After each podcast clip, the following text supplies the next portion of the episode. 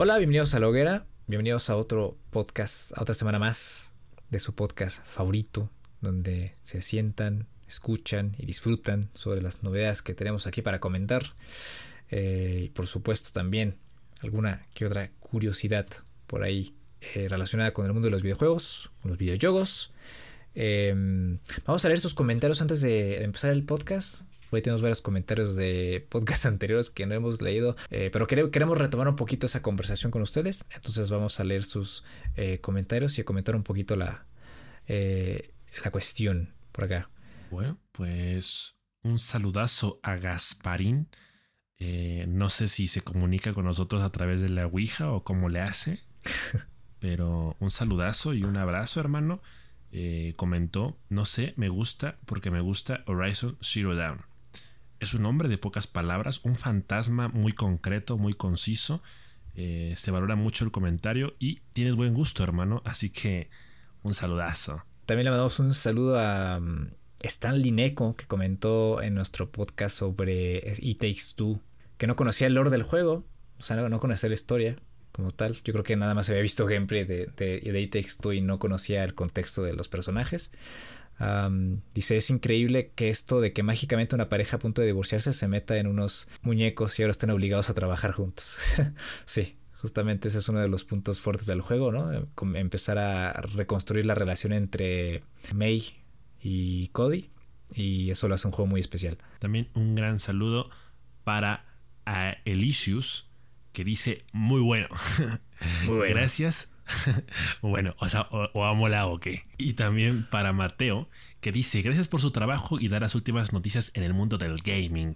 Pues ya ves, hermano, aquí se hace con mucho gusto. Eh, tratamos de tocar un poquito de variedad y de ser bastante objetivos con las noticias, pero por lo general tratamos de hablar de lo que nos gusta y de lo que nos más llama, nos llama la atención. Y entonces significa mucho para nosotros que ustedes agradezcan y aprecien eh, lo que hacemos y lo hacemos por ustedes. Así que lo seguiremos haciendo. Muchas gracias. También saludo a Javier y al Papa, que dice, nunca tuve la oportunidad de comprar muchos juegos para 3DS cuando comentamos sobre la salida de la tienda de la eShop en estas, en estas dos plataformas, en la 3DS y en el Wii U. Eh, porque dice que se concentró en la Switch, pero que y, dice que se arrepiente por no poder haber comprado tantos juegos en la 3DS y en la Wii U. Todavía puedes, mano, pero tienes que comprar tarjetas Ah, y Javier dice que Nintendo nos está incitando justamente a emular cerrando las tiendas. Ah, también tenemos a nuestro amigo de la universidad. Un saludazo al Ezequiel. Eh, un gran saludo, hermano. Gracias por tu apoyo. Que comentó en nuestro último podcast sobre cuando hablamos de Kirby, de la demo. Eh, comentó que cree que Kirby es una franquicia que difícilmente va a romper esos moldes y mecánicas de juego. En parte está bien porque es un riesgo grande. en su momento, Bomberman fue criticado por eso. Eh, esto fue porque estábamos comentando de la pequeña desilusión que nos causó el darnos cuenta que el Kirby and the Forgotten Land no es como tal un juego en mundo abierto, pero que entendíamos porque parece el paso lógico y el ciclo natural dentro de la franquicia, sobre todo si tenemos en cuenta lo que ha venido haciendo Kirby en entregas anteriores. Eh, de cualquier forma comentamos que aunque el, mundo no, el juego no sea el mundo abierto, eh, sí es muy divertido tiene muchas dinámicas eh, que lo hacen muy entretenido, sin mencionar por supuesto que el gameplay es muy dinámico y que tiene partes que son muy intuitivas y que eso lo hace todavía más entretenido. Así que gracias por tu comentario, amigo. Un abrazo. Y nada, muchas gracias por sus comentarios, por acercarse a, nosotros. Los invitamos a que comenten más, a que dejen sus comentarios. Al final de este podcast tenemos ahí una pregunta.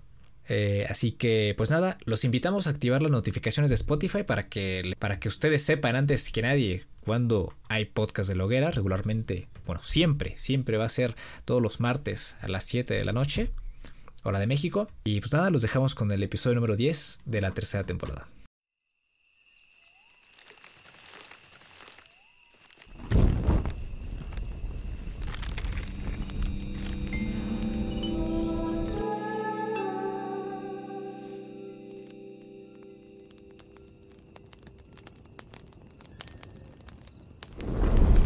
Vamos a empezar con Overwatch, si te parece, Perruki. Porque mm, después de esa BlizzCon en 2019, donde se mostró por primera vez Overwatch, el Overwatch 2, presentado por eh, todavía por Jeff Kaplan cuando trabajaba eh, para el estudio, para Blizzard. Eh, desde ahí, desde ahí no supimos nada del juego. Desde ahí fue un silencio total. El juego original tuvo ahí un, descuido bastante grosero por parte del estudio y un tanto comprensible, ¿no? Porque tuvimos justamente después de la BlizzCon 2019, tuvimos el, el, inicio de la pandemia, ¿no? Que al principio pensamos que iba a durar dos semanas y y ya después estábamos allá encerrados 3, 4, 5, 6, un año, dos años. Y justamente después del inicio de la pandemia tuvimos la noticia de Jeff Kaplan que dejaba el estudio, ¿no? No daba razones, no daba motivos, pero después nos dimos cuenta que todo esto se derivaba de los problemas internos con Bobby Kotick, compañía, y en general de Blizzard como, como empresa. Y después hace un, hace un par de meses, fue en enero, ¿no? Enero, febrero, tuvimos la noticia, la bomba de Microsoft comprando a Blizzard, ¿no? Entonces, tanto Overwatch como este Diablo 4 son los últimos lanzamientos previstos para eh, los próximos años, pues quedaron estancados, quedaron en ceros, no supimos nada. Y hace tres días, ¿no? Ahora que estamos grabando el podcast, que tuvimos este avance, este video de Aaron Keller. Aaron Keller, muchas gracias, Tuvimos la actualización de Aaron Keller, que igual fue uno de los creadores del juego original. Y en este avance nos comentaron ¿no? las novedades de Overwatch 2 y de la noticia de que vamos a tener una beta cerrada a finales de abril. Hay que comentar también que este que hace tres días igual dio inicio una alfa a la cual van a tener accesos empleados de Blizzard y jugadores de la Overwatch League, ¿no? Los pros. Y esta beta cerrada de finales de abril es a la que vamos a tener acceso a los jugadores que nos registremos en la página de, de Blizzard. Yo ya me registré para ver si me seleccionan, para ver si me toca eh, menear la macana con Brigitte. Pero bueno, aparte de eso nos dieron... Eh, bueno, aparte de eso tenemos las novedades. Eh, en primera instancia recordamos un poquito la, conversación que tuvimos con Jeff Kaplan en la BlizzCon de 2019, donde comentó que este juego, este nuevo Overwatch, el Overwatch 2, iba a tener el PvP que ya conocemos de toda la vida, más el PvE, ¿no? que es el Player versus Environment, ¿no? este modo historia cooperativo que vimos en la BlizzCon, donde pudimos ver ahí a Tracer, a Reinhardt, ¿cómo se llama la, la de hielo? la morrita, la que le gusta a Gustavo, a May. Main May desde la beta, hermano. Bueno, pues podemos ver gameplay desde de ese modo de juego en esta, en esta BlizzCon. Y eh, bueno, pues con toda esta cuestión que ya comentamos de la pandemia y de eh, la bomba de Bobby Kotick y todas las puercadas que se han hecho a lo largo de todos los años en Blizzard, eh, pues el juego se retrasó. Y lo que decidieron hacer ahora es separar el PvP y este modo historia para que los jugadores eh, tengamos acceso lo más pronto posible al PvP, que es la insignia de, Overwatch, ¿no? Ese es el, el, core del juego. Y es por eso que tenemos esta beta cerrada. El modo historia va a tener que esperar, va a llegar más adelante. Personalmente no me parece que el modo de juego, el, modo historia, vaya a justificar la compra de la nueva versión del juego, porque eh, hay que recordar que con este movimiento que quiere hacer Blizzard con Overwatch 2 es redefinir las secuelas, eso es lo que dijeron. Entonces, los jugadores que ya tengan el Overwatch original van a poder jugar contra los que compren Overwatch 2. ¿No? Overwatch 2 va a, llegar con mejoras visuales, eh, pero en, papel los jugadores de Overwatch y de Overwatch 2 van a competir en los mismos lobbies. Van a estar compitiendo en los mismos lobbies y van a compartir eh, escenarios, personajes y todo nuevo. Entonces a mí se me hace una, mm, una cosa muy rara este, este movimiento. Eh, yo esperaría que el juego fuera gratuito a partir de, aquí también. Pero no, no creo que vaya a justificar la compra de la nueva versión. Este PvE. Como te decía, el PvP es la atracción principal de Overwatch. Y creo que esto es algo como lo que le pasó a Fortnite con el Save the World, si te acuerdas. Eh, no conozco a nadie que conscientemente haya pagado por ese modo de juego que lo tenga. Yo sí, el Alexito, un saludo. ¿Ah, sí? y ese güey está viciadísimo. Es el raro del grupo. Pero, pero es difícil, o sea, es raro, es, raro. Y todavía es muy pronto, pero me da la impresión de que la campaña no tiene mucho valor rejugable. eh, por, lo, por lo que vi en el gameplay de, la BlizzCon, esos 14 minutos que publicaron en GameStop, en GameSpot, perdón. Eh, más allá de lo que pueda aportar al lore del juego, ¿no? Todas esas cinemáticas, todas esas, esas cuestiones de los héroes eh, de antaño y los nuevos. yo lo que haría personalmente es centrar los esfuerzos económicos y de, y de, y de gente en hacer una serie animada como la de Arkane y así repatriar a los jugadores perdidos durante esos últimos dos años de sequía eh, a los servidores. Con esos visuales y esos personajes tan llamativos que, que tienen, pueden hacer oro. Ya lo han hecho varias veces con los cortos de los héroes que ya han lanzado en la plataforma de YouTube. Entonces, yo personalmente haría eso. No, no le veo mucho futuro a este modo cooperativo por, lo que vi de la, de la BlizzCon y por lo que eh, se ha comentado en varios portales periodísticos. Pero pues ya tocaría esperar, ¿no? Que igual la gente paga por lo que quiere y lo que tiene. Habría que esperar al lanzamiento y también a, no sé, quizás nuevas características de este modo historia. Es demasiado incierto el futuro de Overwatch 2 en realidad, porque ahora mismo no queda claro, sigue sin quedar claro, ese es el problema, el verdadero futuro de la franquicia. Em, cuando el juego empezó a denominarse juego muerto, porque esto fue incluso desde 2018, me parece que fue eh, cuando Overwatch como tal empezó a perder relevancia. Eh, me acuerdo que en ese momento eh, una de las críticas más recurrentes de la mayoría de la comunidad de, Overwatch era el tema que el juego no, no sabía, no había podido definir si se trataba de un juego para jugadores casuales o si era exclusivamente para jugadores competitivos. Había un tema ahí con, con las actualizaciones eh, dentro del propio juego, eh, las habilidades de algunos personajes y las distintas actualizaciones de las, de las características de algunos, de algunos eh, personajes que, de pronto hacían que el juego no, no, tuviera un camino demasiado definido sobre cuál era el acercamiento o, cuál era el, tipo de juego que realmente estaba ofreciendo Blizzard en, este caso. Em, eh, Overwatch murió de alguna forma porque mucha gente perdió el interés, obviamente, ante la salida de nuevos juegos. Eh, el Battle Royale prácticamente opacó a los First Person Shooter durante una gran época. Em, perdieron mucha visibilidad y, ha sido muy difícil hacer que este tipo de juegos se hagan atractivos otra vez. Eh, varios han fracasado en el intento. Em, definitivamente el hecho de que Overwatch ahora mismo, como tú mencionas, tenga un, modo historia como tal, no justifica la compra de un juego. Overwatch 2, cuando lo imaginábamos, cuando escuchábamos de él, pensábamos que iba a ser un juego completamente nuevo. Y viendo todas las novedades del juego, en realidad se siente como una actualización. en realidad, en realidad el 2 le sobra. Eh, el, 2 forma parte de una visión más grande. Obviamente forma parte de una campaña y de una estrategia de marketing para que el juego sea atractivo. Pero la verdad es que nos lo están. No, no, no, no nos lo están sabiendo vender. El 2 le sobra. Eh, porque al final del día. Eh, el juego en esencia va a seguir siendo exactamente lo mismo. Eh, tenemos el anuncio de un nuevo mapa o un nuevo personaje, pero hasta ahí. O sea, es una actualización, no, no, realmente no hay argumento para que se considere un juego nuevo en su totalidad. Y eso es lo que realmente deja mucho que desear. Eh, a, mí me gusta en todo caso, sí, sí te lo diría, que, que la gente esté volteando a ver a Overwatch otra vez. Sobre todo porque en mi experiencia personal yo me subí bastante tarde al barco.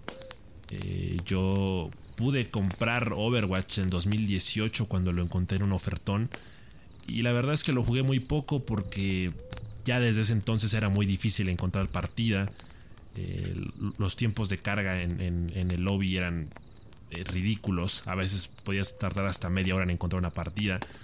Y a veces las partidas a las que te metía ya estaban empezadas. Eh, entonces, eh, y, a eso súmale que la realidad es que Overwatch, ya iba a decir Valorant, este, está infestado de, tryhards y de pro, players que realmente dificultan mucho la experiencia para un casual como yo. Entonces, por un lado, me gusta que.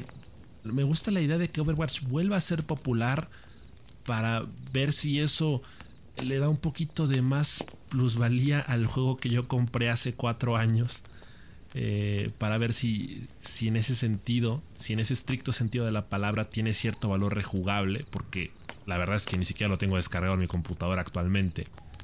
Eh, me gusta la idea de volverlo a jugar y, sobre todo en un contexto en el que haya una infinidad de jugadores nuevos para que se balancee un poco el, tema de la dificultad dentro del escenario competitivo. Pero de ahí en fuera, me parece que, el, proyecto no está bien encaminado. El hecho de separar eh, no significa necesariamente que, lo estén haciendo bien. Es decir, separar el PvP del PvE. Porque me dejan, me dejan entender que no se están enfocando en una sola cosa. O sea, que no hay ganas de perfeccionar nada, sino de simplemente ofrecer dos productos distintos eh, en un mismo paquete pero que ninguno de los dos está completamente pulido. Entonces eso es un poco triste. Eh, quiero darle el beneficio de la duda a Overwatch 2 para ver si corrigen este problema inicial, ¿no? El tema de lo de, que el juego no estuviera bien, bien definido sobre si era más competitivo o si era más para jugadores casuales. Eh, por ahí presentaron un nuevo modo de juego. Que, de hecho llevan haciendo testeos de, del modo push desde hace tres años me parece. O sea, es un juego que ha estado desarrollando mucho, por mucho tiempo. Y cuando uno ve los gameplays de, este supuesto Overwatch 2, pues prácticamente se ve igual al Overwatch original. Em, como tal, el, el, principal modo de juego de Overwatch ha sido el de pues empujar una carga, como tal, el push de payload, eh, que recuerda mucho a, a Paladins. De hecho, es prácticamente lo mismo. Eh, el objetivo principal es eh, ver quién puede permanecer más tiempo en el objetivo. Me parece que aquí están agregando una pequeña mecánica de, que ahora hay un robot gigante que empuja la carga como tal. Es que. Pero. Yo, yo he leído que la gente es más positiva con este modo de juego por algunas diferencias que tienen al, al push de payload. Eh, que, tú, que tú mencionas, ¿no? El de siempre.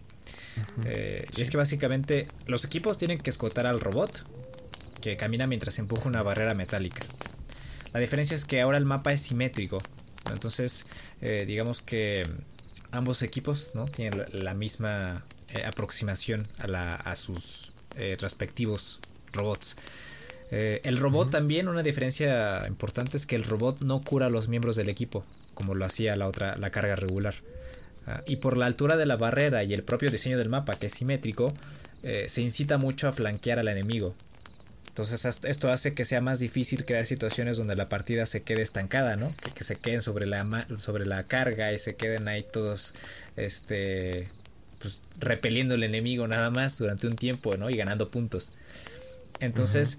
Por lo mismo, las partidas rara vez terminan en empate, según mencionan por acá. Entonces, digamos que esos son los beneficios de estos cambios eh, en el modo de, de empuja la, carga y, es por eso que sienten que es como que un cambio eh, positivo en pos de mejorar justamente em, muchas de las eh, quejas, ¿no? Como las tuyas, con toda razón, sobre el modo de juego regular. Eso en todo caso me parece bastante positivo porque es justamente lo que estaba comentando.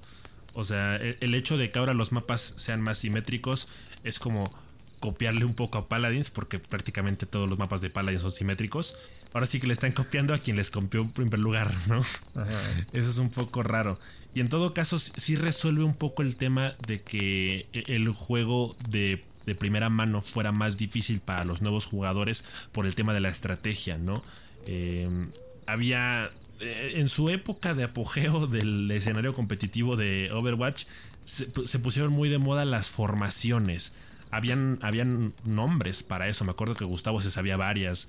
De que e, en función de qué mapas estuviera jugando y de qué personajes utilizaras, era donde debías colocarte para que fuera. se, sintiera más táctico el, acercamiento como tal. Eh, hacerlo de este modo creo que lo hace mucho más libre, lo hace más casual y por lo tanto más divertido, que es lo que, se espera de, un Overwatch 2. que regrese un poquito eso a, sus orígenes, ¿no?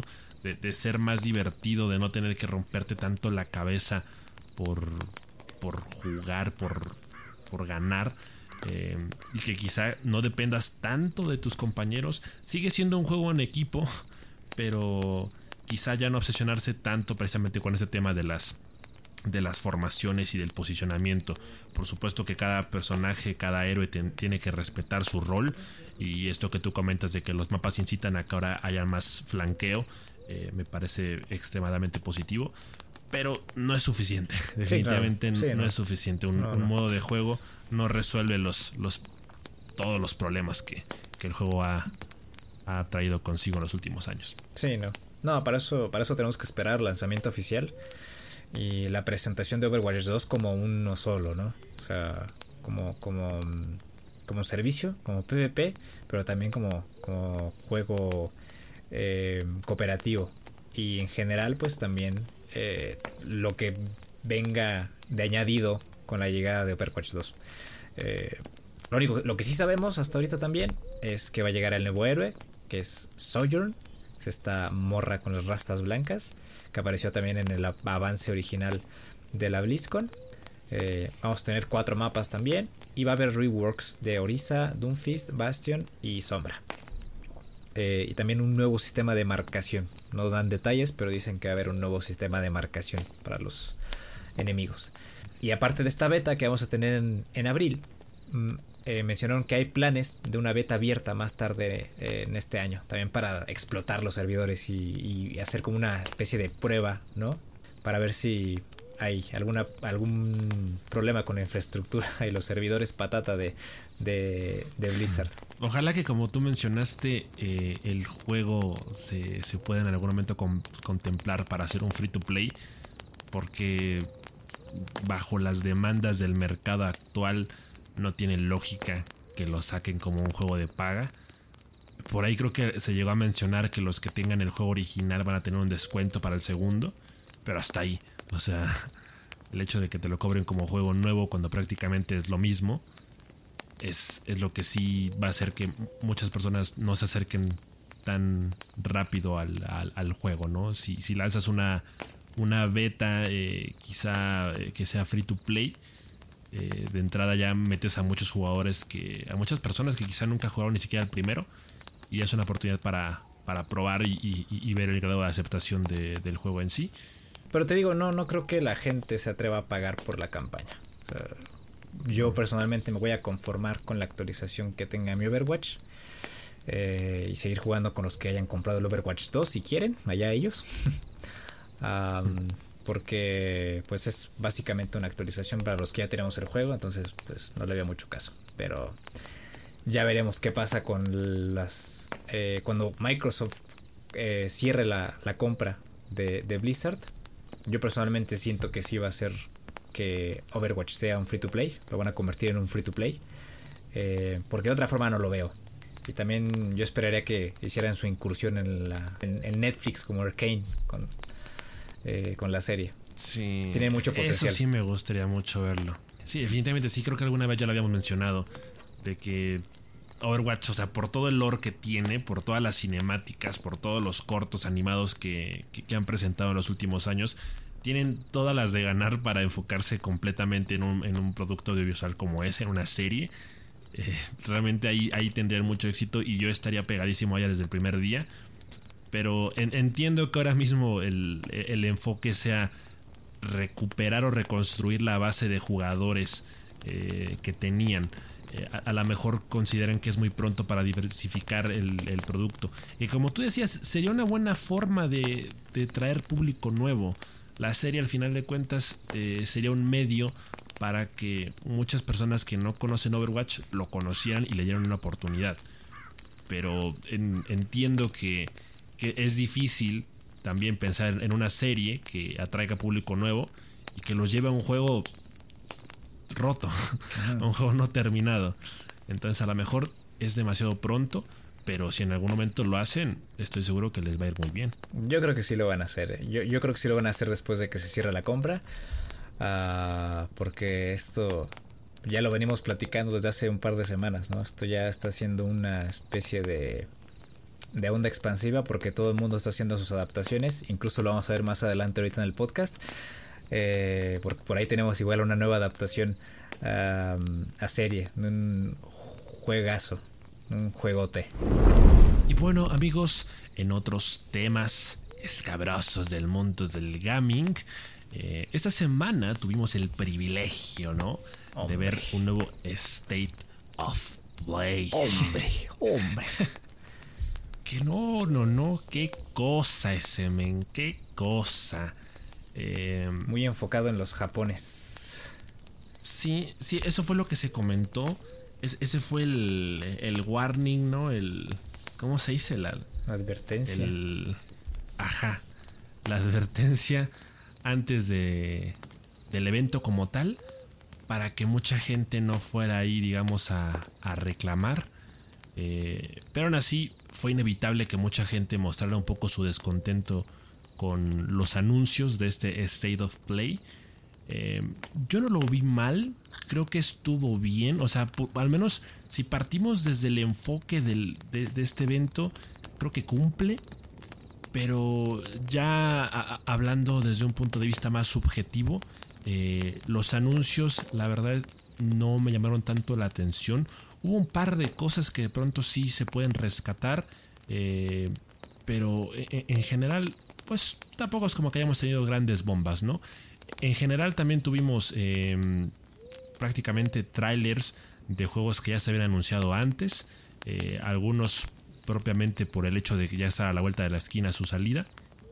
Entonces, en ese sentido, entendemos eh, la ausencia de, cosas más chonchas, pero pues no creo que haga falta, ¿verdad? Digo, al final de cuentas tiene, tiene apenas un par de semanas que salió el Forbidden West, entonces así como que, como que necesitemos ya otra cosa choncha, eh, y, eso sin contar a los que siguen viciados al, al Elden Ring, pues ahorita realmente necesidad de un triple A de consolas, pues no, vea. Pero sí hubo cositas eh, interesantes que podemos ir comentando. Como el, juego que ya prácticamente sale en una semana o semana y media. El Ghostwire Tokyo. El 25 de marzo ya sale a la venta este. Sí. Y pues tuvimos otro avance, ese men. Em, se ve bueno. Se ve bueno. Ah, yo, yo, lo comenté desde la primera vez que lo vi a mí hay algo todavía en, este tema de la vista en primera persona que me, sigue sin, sin gustar demasiado. Eh, es algo diferente a lo que he jugado como tal, entonces siento que desde ahí yo estoy un poquito desconectado con el juego. Pero la historia está buena, ¿eh? La historia se ve buena, es una buena premisa. Incluso, incluso antes de que sigamos, eh, me enteré de que hubo una novela visual gratuita en Epic que se llamaba The Corrupted Case File, que justamente establecía eh, los antecedentes, o, digamos que era como el, el, preludio del juego como tal, porque te habla sobre la historia de este detective que encuentra o tiene este reporte de desaparición y es, es como empieza a entrar eh, a esta toda esta cuestión ahí medio extraña lo voy a estar probando igual esta semana que viene, que viene para ver más o menos de, qué va, ¿no? Porque cuando anunciaron este juego no sabíamos más, no sabíamos nada del juego, o sea, no sabíamos nada. A mí simplemente me atrajo por el aspecto visual y por la cantidad de variedad de personajes y características grotescas que tenían los enemigos eh, y los visuals, ¿no? Se veía muy atractivo. Eh, pero de ahí en fuera eh, pues no sabíamos nada y ahora con este avance pues empezamos a ver un montón de, de cosas, ¿no? El combate, un poquito más de historia, un poco más del personaje y, en sí un montón de acción meramente ilustrativa. Plantea este mundo sobrenatural en el que prácticamente toda la población ha desaparecido. Em, de acuerdo a, ciertos mitos o leyendas urbanas que se están empezando a manifestar en la ciudad. Y el protagonista parece de los pocos sobrevivientes o el único sobreviviente. Así que se tiene que caliar con un detective para saber qué pedo.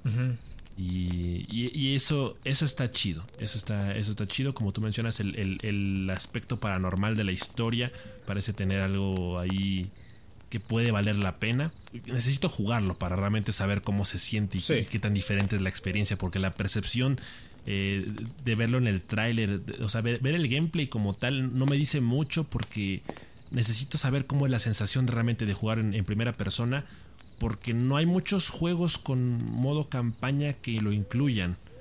Eh, es raro, creo, ver, ver un, juego con campaña o como historia en primera persona. Así que habrá que ver realmente cómo se siente. Eh, el personaje se, ve que, cuenta con mucho dinamismo, o sea, sus habilidades lo hacen, eh, propicia muchos combates con un ritmo un poquito más frenéticos. Y eso se ve interesante, se ve que tiene va a tener un buen ritmo. Pero sí quiero, quiero esperar a probarlo para, ver realmente cómo, cómo se siente jugar así. Sí, sí, es, es muy expresivo el combate. pero me gustaría saber cuál es la sensación y cuáles son las combinaciones de botones y cuál es la variedad de ataques y movimientos y no sé, invocaciones quizás, si es que llega a tener. Ah, y cómo se hacen mm. eh, para tener un, una pues, una impresión correcta sobre el juego. Este sí hay que, sí hay que probarlo, más allá de conocer un poquito sobre el contexto ¿no? y la historia, el personaje. Si ya desde ahí el juego te atrae, está bien, pero sí hay que, hay que poner, hay que poner las manos al control y, probar. Y también estaría buenísimo probarlo con un DualSense. Se nota que van a aprovechar mucho esa función del, del, mando de PlayStation 5. De semanita y media para que salga. De aquí nos pasamos a los Kaijus al Godzilla, al Moth Mechagodzilla. Con este Gigabash Keiju Brawler. Eh, este ya lo había visto antes. no recuerdo dónde lo mostraron, pero fue el año pasado. No sé si fue de Game Awards o si fue en el Summer Game Fest o si fue en el Opening Night Live de la Gamescom. No me acuerdo. Pero el chiste es que este Gigabash eh, es un juego de, de peleas de kaijus eh, japoneses. Y me gusta mucho por la estética que tiene, por la amplitud de, ataques que pudimos ver en el, juego y también por la capacidad de convertirte en un dragonzote con alas eh, eléctricas y, como que poder recuperar un poquito de, de terreno después de que te estuvieran reventando.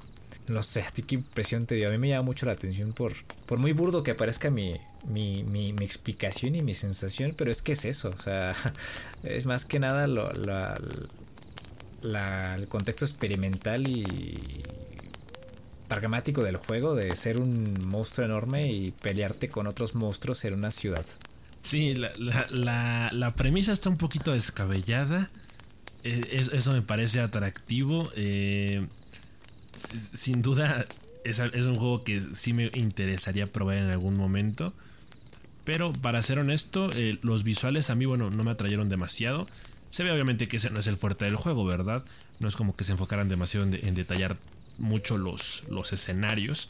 Em, igual, de igual forma, como que ya la vista un poco cenital del, combate eh, se siente un poco rara pero siento que es original, o sea, sí, sí, difiere bastante de los eh, típicos eh, juegos de peleas en 2D, eh, que siempre tienen esta vista frontal. entonces eso me parece bueno porque como que sí, sí queda mejor definida la intención del juego, ¿no? Y, el concepto de varios monstruos peleando entre sí mientras destruyen la ciudad, creo que se aprecia mejor los desastres de, de los monstruos desde esta vista. Em, puede, que sea divertido, me, atrae la verdad. Eh, me preocupa que a lo mejor sea eh, ese típico juego que de pronto es divertido al principio, pero después de un rato como que se vuelve aburrido. Eh, habrá que ver la variedad de personajes y las habilidades de cada uno. obviamente en función de eso estará las horas de diversión que pueda dar. Aquí presentaron una buena gama de opciones para, escoger y para romperse la madre. Sí. Pero habrá que ver si el catálogo es mucho más amplio para, para ver si, si es, más que una pequeña fiebre de verano o de primavera. Pues como Brawl multijugador de Kaijus, eh, a mí me tiene ya. Eh, me, gusta mucho. Eh, este aspecto isométrico y, la capacidad de jugar con alguien y romperse el hocico en una ciudad, ¿no? Y aprovechar como que elementos del entorno para, para reventarse. me parece muy llamativo, muy atractivo. pero sí, hay que, hay que ver más gameplay, hay que probarlo si es posible. Pero tiene buena pinta, tiene buena pinta. Ojalá que tenga mucho valor rejugable, más allá de, pues eso, ¿no? Lo que yo comento de, que sea explosivo, llamativo y callos y... A mí otro juego que me llamó la atención, que e, este te lo definiría como un gusto culposo, porque desde ya me parece que es, un juego que voy a jugar una vez y muy probablemente no lo voy a jugar.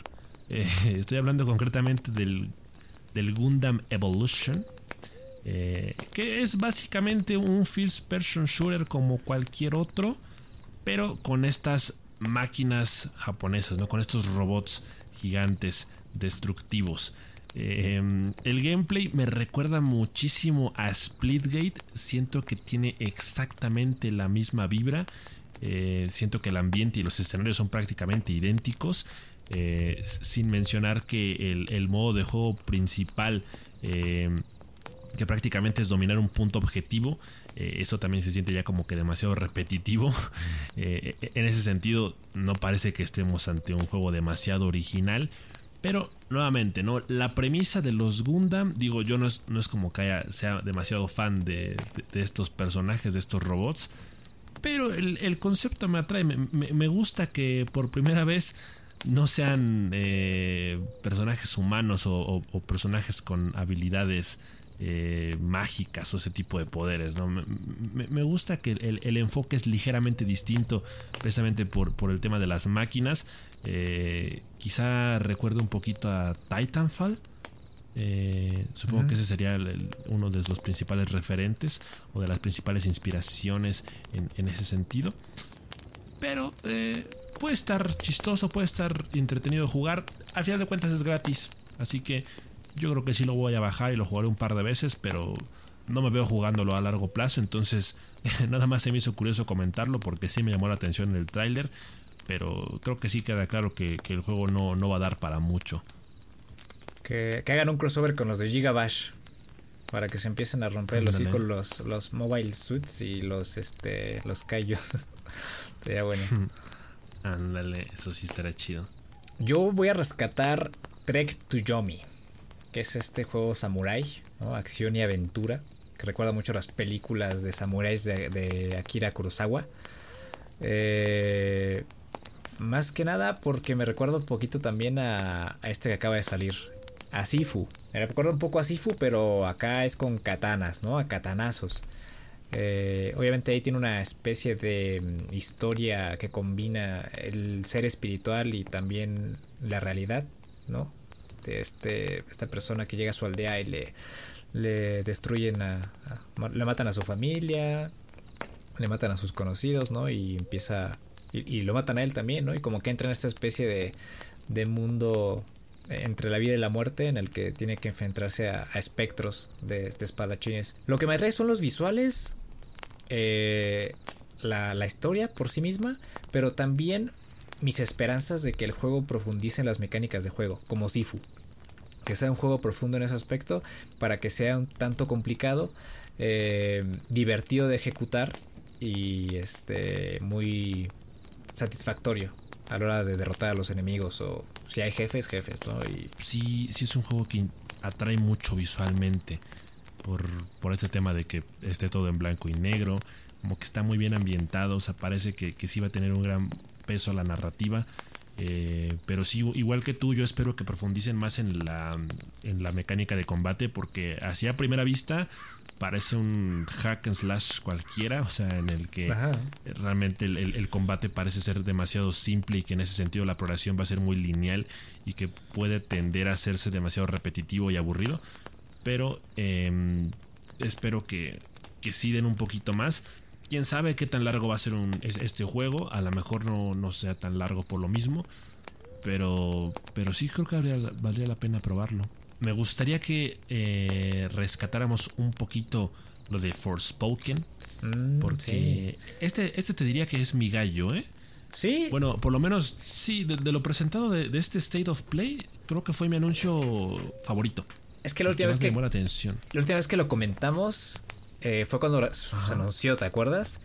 Eh, sí. Que nos pareció extraño. Sí, y decíamos, ajá, la premisa esta de que, oh, tengo poderes. La bestia. Sí, como de que caí en un eh, universo extraño, ¿no? Como que fui atraído por alguna fuerza y llegué a este mundo mágico. Y ahora tengo poderes y ahora tengo que defender el reino de no sé qué, de Travitia del para. espacio me llegó. del espacio me llegó algo muy especial. Y ahora tengo que defenderlos. Y, de ahí salía, ¿no? Todo este, toda esta narrativa extraña de Forspoken. Pero no sé, quizás con esta base que tuvimos, igual tuvimos una nos dieron una perspectiva diferente del juego. Pero bueno, ¿cuáles son tus impresiones y tus eh, esperanzas sobre este juego? Mira, yo creo que la trama sigue lo mismo, ¿eh? No, no me dio la impresión de que dieran demasiados detalles para que la trama en sí fuera más envolvente o más llamativa. Pero lo que, lo que definitivamente sí me hizo considerar este juego como uno de los que vale la pena darle una oportunidad fue el gameplay. Eh, se ve que puede ser muy divertido porque la morra esta, el personaje principal, parece que controla los elementos y que en ese sentido tiene una gama bastante amplia y completa de habilidades y de poderes para utilizar a su favor.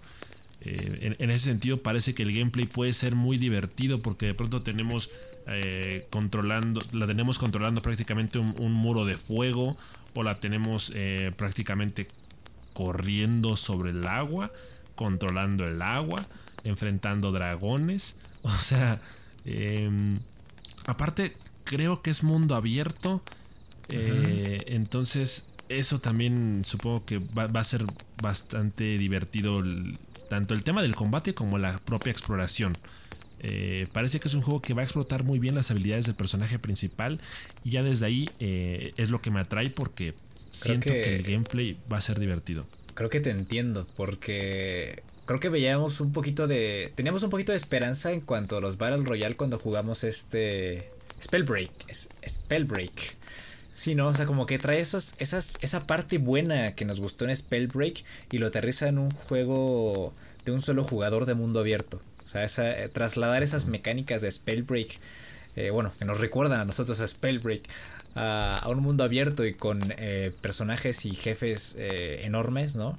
Eh, sí resulta, resulta atractivo, más allá de la del fundamento, ¿no? De la historia, de que es una chica que es traída desde su, pues, desde nuestro universo, ¿no? A este, este mundo medio extraño, tipo este Souls.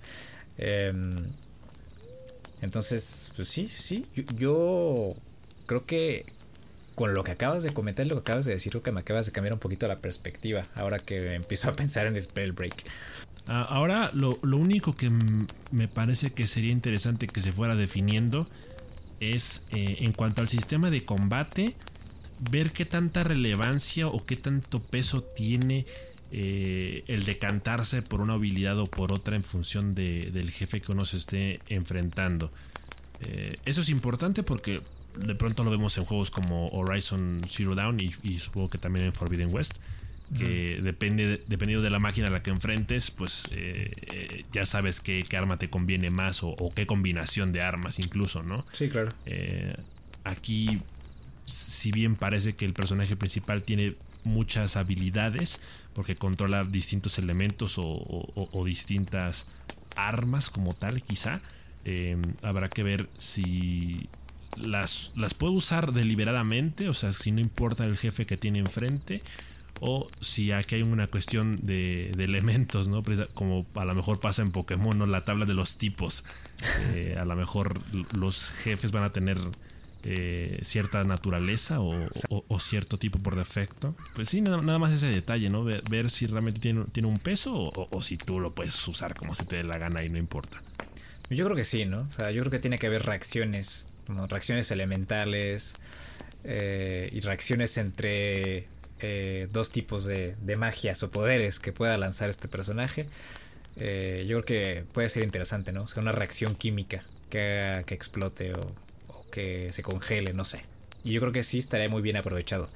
Em, lo que me preocupaba de este Forspoken era el desempeño que podía tener en PlayStation, pero ya me acordé que solamente va a salir para PlayStation 5, entonces no creo que haya ningún problema. No hubiera sido bueno para Forspoken salir como un juego intergeneracional. ¿Qué más podemos rescatar de este State of Play?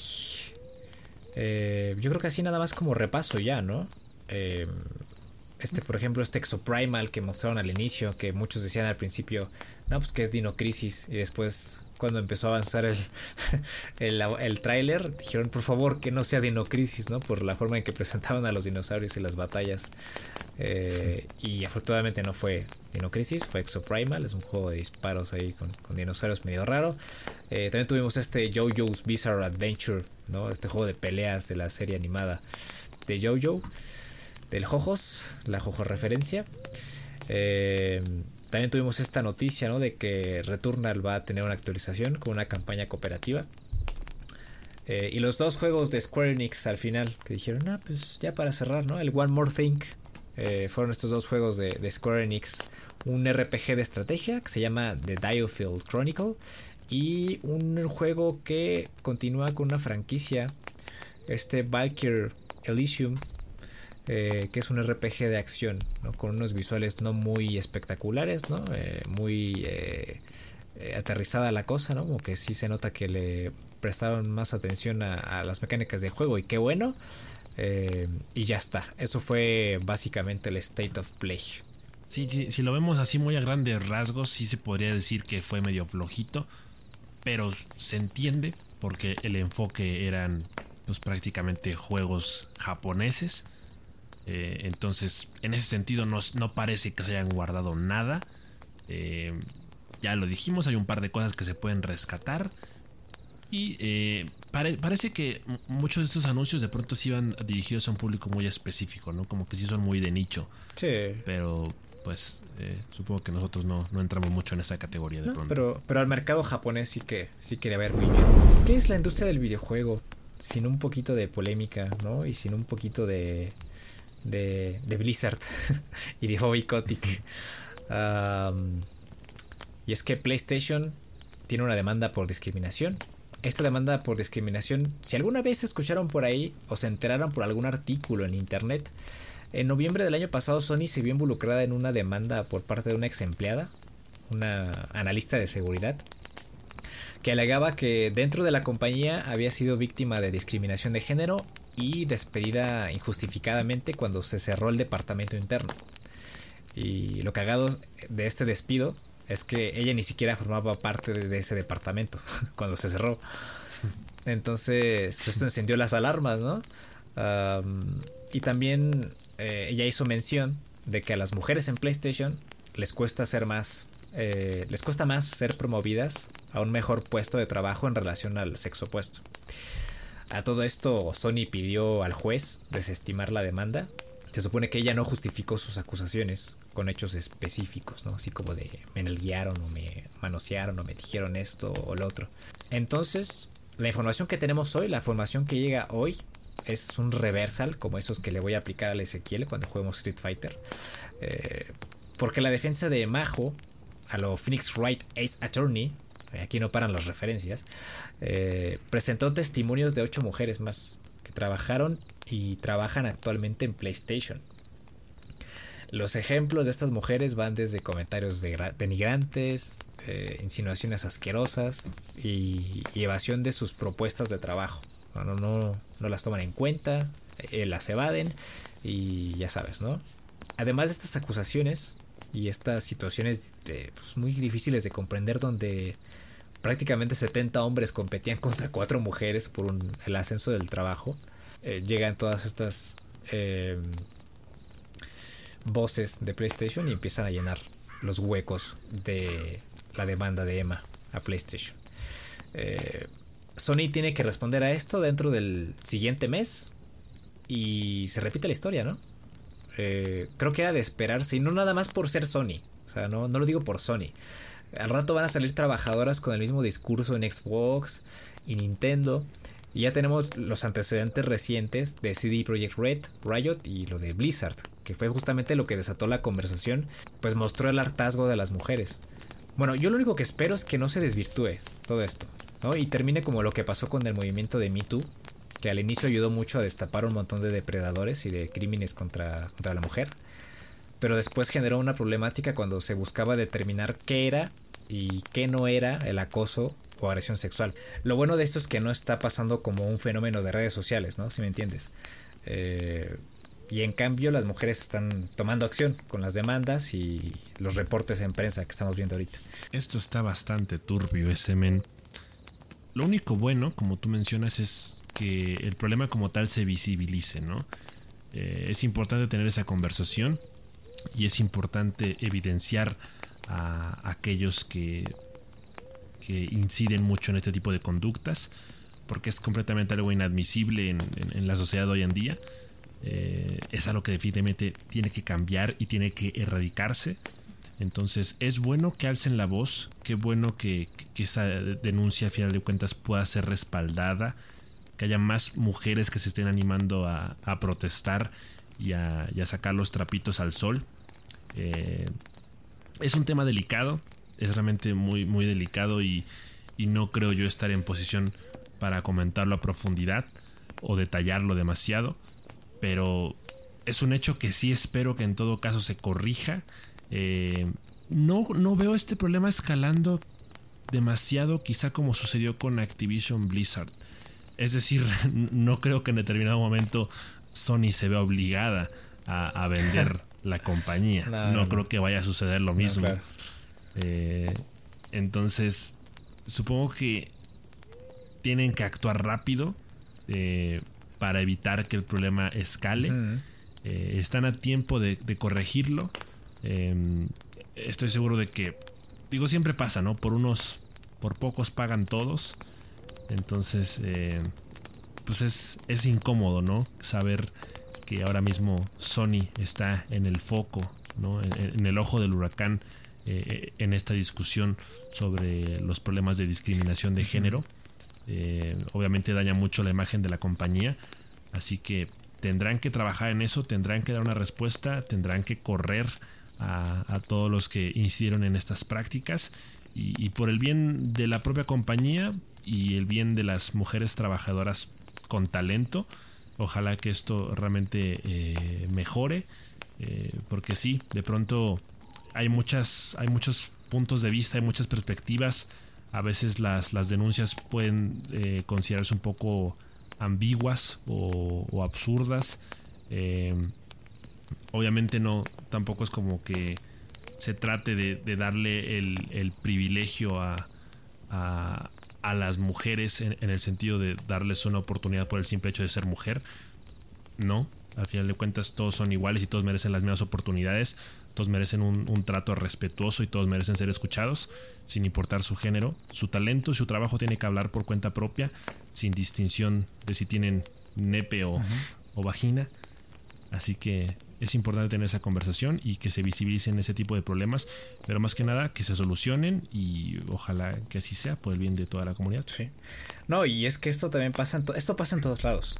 O sea, es una realidad, esto pasa en todos lados. Eh, cualquier empresa de tamaño considerable va a acabar teniendo malos empleados que discriminen o acosen a otros. O sea, eso pasa en Nintendo, eso pasa en Xbox, que no les quede duda, eso pasa en todos lados.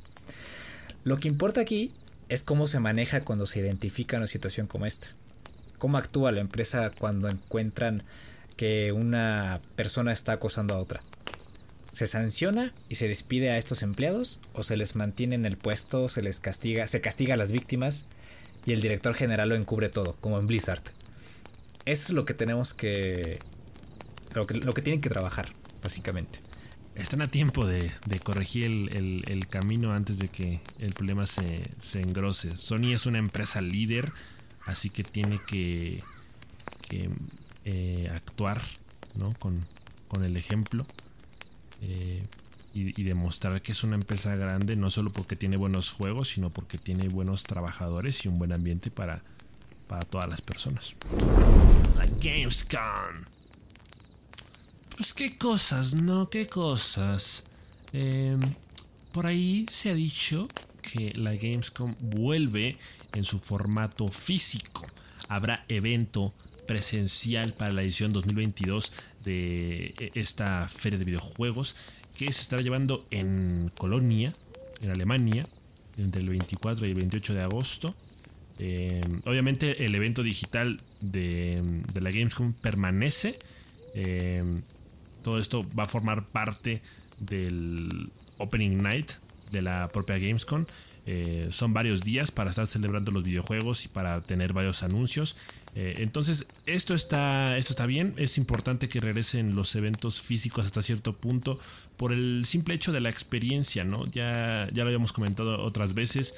Este tipo de, eventos eh, suelen estar más enfocados hacia periodistas, pero de pronto también no, no, eximen o, no excluyen por completo al público casual para presentarles una, experiencia que pueda ser eh, divertida para ellos.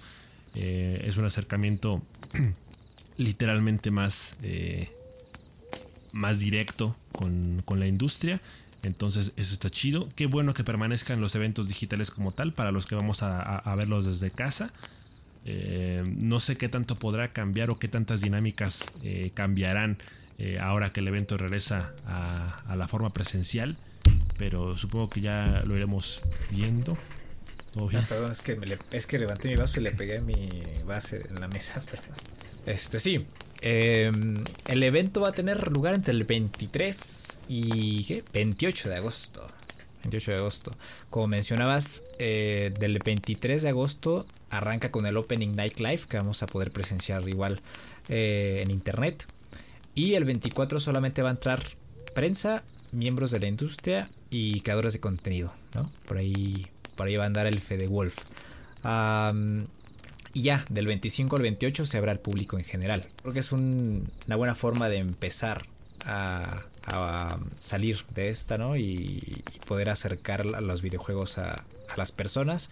Y también creo que a la prensa, la prensa se beneficia un poco de, esto, ¿no? De, poder estar ahí, de poder probar los juegos, de poder comentar la jugada con eh, los desarrolladores entonces es muy positivo esto de que la Gamescom pueda regresar a su formato presencial. Eh, y además de esto, están diciendo que van a tener nuevos estándares de reducción de emisiones y consumo de energía, ¿no? Muy eco-friendly, ¿no? Que incluso lo llamaron la Gamescom Goes Green, ¿no? La Gamescom se hace verde. Eh, ya veremos eso, ¿no? Igual luego la organización es malísima, ¿no? Prometen muchas cosas, eh, son políticamente correctos, pero luego igual a la hora de, sanitizar a la gente y, distribuirla en un espacio cerrado, deja mucho que desear. Pero bueno, ya lo veremos. Y luego... Y luego... Tenemos muerte en el espacio, hostia, chaval. Eh, bueno, pudimos ver imágenes nuevas de Dead Space, del remake de Dead Space, donde mostraron eh, aspecto gráfico del juego, ¿no? El, músculo un poquito, de ver eh, la iluminación, de poder ver las muescas al, casco y al traje del personaje principal. pero más importante aún, yo creo que fue el sistema Alive, ¿no? Ese sistema de respiración, de agitación, de reacción del personaje a su entorno y de cómo se comporta. Yo creo que esto va a ser un punto muy importante eh, que retomar en los juegos AAA en los próximos años. Lo vimos en The Last of Us Parte 2 con Ellie.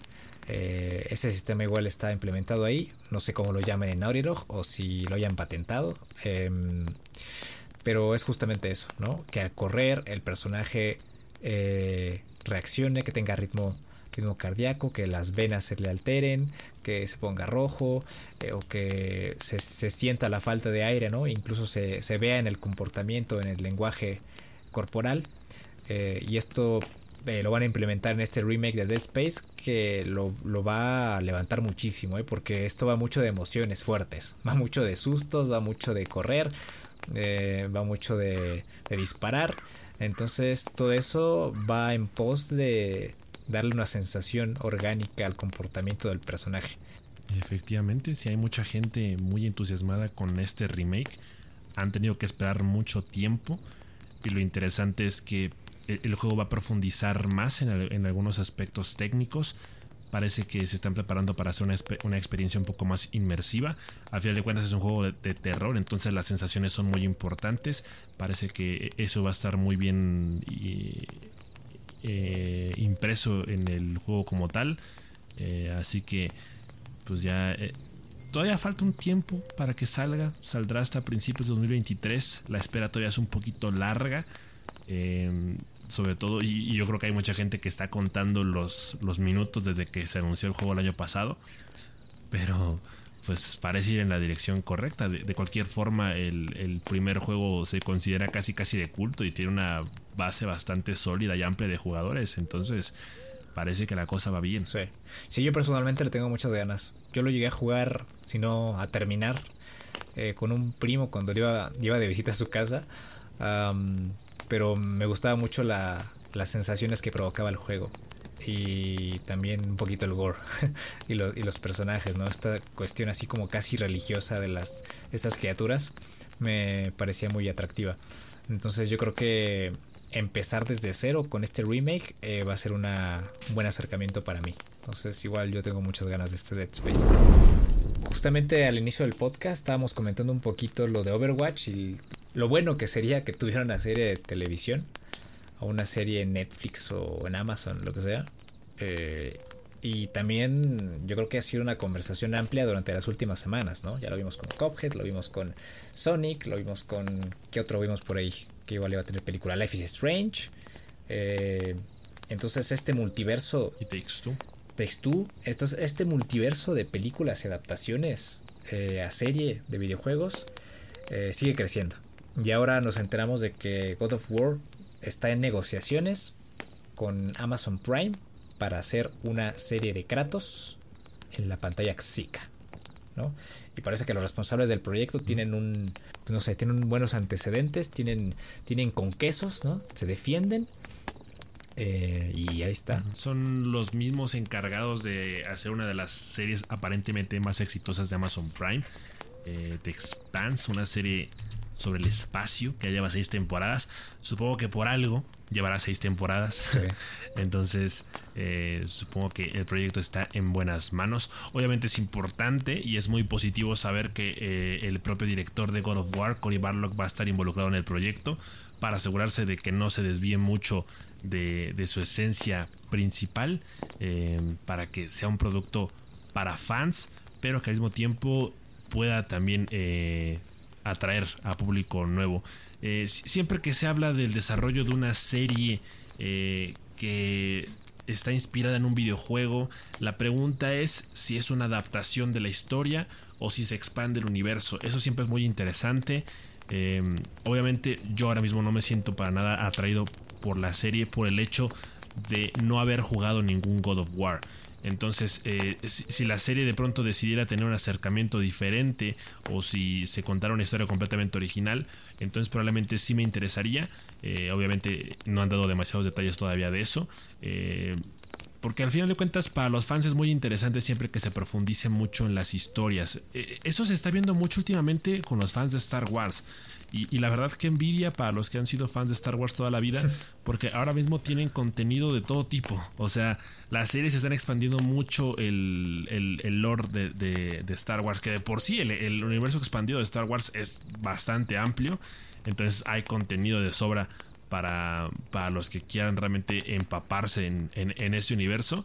Entonces habrá que ver si la tendencia es esa o si este concepto aplica para la serie de God of War en particular porque al final de cuentas la mitología nórdica es demasiado grande, hay muchísimas historias que se pueden retomar y lo mejor de todo es que el acercamiento no es tan infantil como con Disney, no vamos a ver un, Thor guapo y mamado como Chris Hemsworth, entonces eso, eso es interesante, eh, está chido que, que, al final de cuentas el enfoque de la serie sea un poco más crudo, más realista, eh, más descabellado eso por supuesto que es atractivo. Obviamente hablamos de una serie que apenas eh, se anunció, o sea, ni siquiera está en desarrollo, todavía no se ha anunciado un cast como tal. Entonces es una serie que ahorita hablamos de ella, pero puede que pase mucho tiempo antes de que la volvamos a mencionar, porque lo más probable es que se estrene hasta 2024, 25 por ahí. Eh, o sea, está en una fase de desarrollo muy muy temprana. Eh, se le tiene fe, por supuesto, y en todo caso es positivo porque me da suficiente tiempo para que yo juegue los juegos de la saga principal y, después ya dejarme eh, empapar por lo que la serie tenga que ofrecer. Fíjate que algo que me parece muy interesante y muy curioso de esto es que da la impresión de que, bueno, es un hecho, ¿no? Sony está eh, diversificando sus proyectos audiovisuales en, distintas en distintas plataformas. O sea, la serie de The Last of Us va para HBO, la de God of War va para, para Amazon Prime. Eh, ahorita la, la, película de Uncharted fue, bueno, fue de Sony y de, y de quién más, Legendary, creo. Sí, Legendary me parece. Entonces es, interesante que esto suceda porque uno pensaría que a lo mejor de la mano de Sony podría existir ahí una especie de acuerdo económico eh, casi casi por mayoreo de que oye hazme series o sea en plural de todas mis de todos mis videojuegos de todas mis franquicias pero eh, obviamente aquí lo que estamos viendo es que cada desarrolladora en este caso Santa Mónica o en su momento este Naughty Dog con HBO eh, el, acuerdo parece ser más individual, ¿no? O sea, no, parece ser tanto por parte de Sony, sino que cada desarrolladora y desde el punto de vista o desde la visión del director eh, es que se están animando a, hacer estos proyectos y, los están diversificando, ¿no? Entonces, al final es, es curioso porque en PlayStation, o sea, todos estos juegos son exclusivas de Sony, pero luego ya en el terreno audiovisual de las series, si quieres verlas todas, son distintas compañías, son distintas plataformas. Entonces el, enfoque y el acercamiento obviamente es distinto y, eso diversifica todavía más eh, los propios juegos. Entonces eso me parece algo bastante curioso que ocurra. Para cerrar, tenemos dato curioso, ¿no? Tenemos el datazo. Eh, porque Metacritic, ahora ya que estamos eh, llegando, ¿no? Bueno, yo creo que ya, el año ya empezó, ya estamos en marzo, empiezan a salir las estadísticas y los resultados del año pasado en general. Entonces Metacritic sacó este, esta lista de mejores publishers en 2021. Eh, eh, basada en una rúbrica y en una especie de línea matemática eh, para sacar sus promedios. Tienen ahí cuatro pasos en su página. en resumen, ¿no? Metacritic tiene aquí su, su rúbrica que ustedes pueden ver en su página oficial. ¿no? Ustedes lo pueden corroborar, pueden sacar la calculadora y sacar sus promedios para ver que no estén haciendo chanchullo. Eh, y publicaron la lista de los mejores publishers, ¿no? Basados en estos porcentajes y números del 2021. Me pareció muy curioso que Nintendo no entrara en el top 10 y que si lo hiciera, por ejemplo, Blizzard. Eh, después en el 10 tenemos a Fire 5 Games, que todavía no arreglan control, no salen pendejos. Eh, Electronic Arts, Sega, Bandai Namco en el séptimo, Capcom en el sexto, Bethesda en el quinto, Activision Blizzard en el cuarto puesto, muy sorprendente. Humble Games, yo creo Activision sacó un juego, dos, no sé, promedio 10, ¿no? 9. Eh, y luego tenemos ya el top 3, Humble Games, Sony y Microsoft, Xbox Game Studios en primer lugar. Eh, y aquí la diferencia es interesante, la, diferencia del score. Eh, Xbox tuvo 87.4 de promedio, de media, entre sus juegos. ¿no? Y, su línea principal de, de, juegos que aportaron una buena cantidad de porcentaje a este resultado fue Forza Horizon 5, Psychonauts 2, eh, y la versión del Flight Simulator de Xbox Series X. Y con eso llegaron al promedio de 87, más o menos. Eh, de los últimos, los 10 juegos de Sony, eh, promediaron un 81.3, lo cual es bastante curioso. porque algo que les bajó mucho el promedio aparentemente fue el Destruction All Stars, que promedió 62.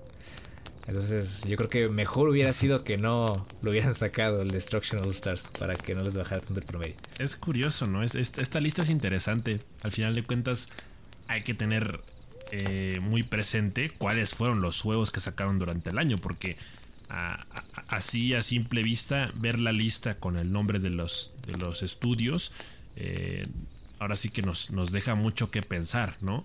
Eh, nos, nos, echa a, a volar la imaginación Obviamente esto no tiene nada que ver con las ventas, no tiene nada que ver con, los ingresos económicos de las, de las distintas compañías.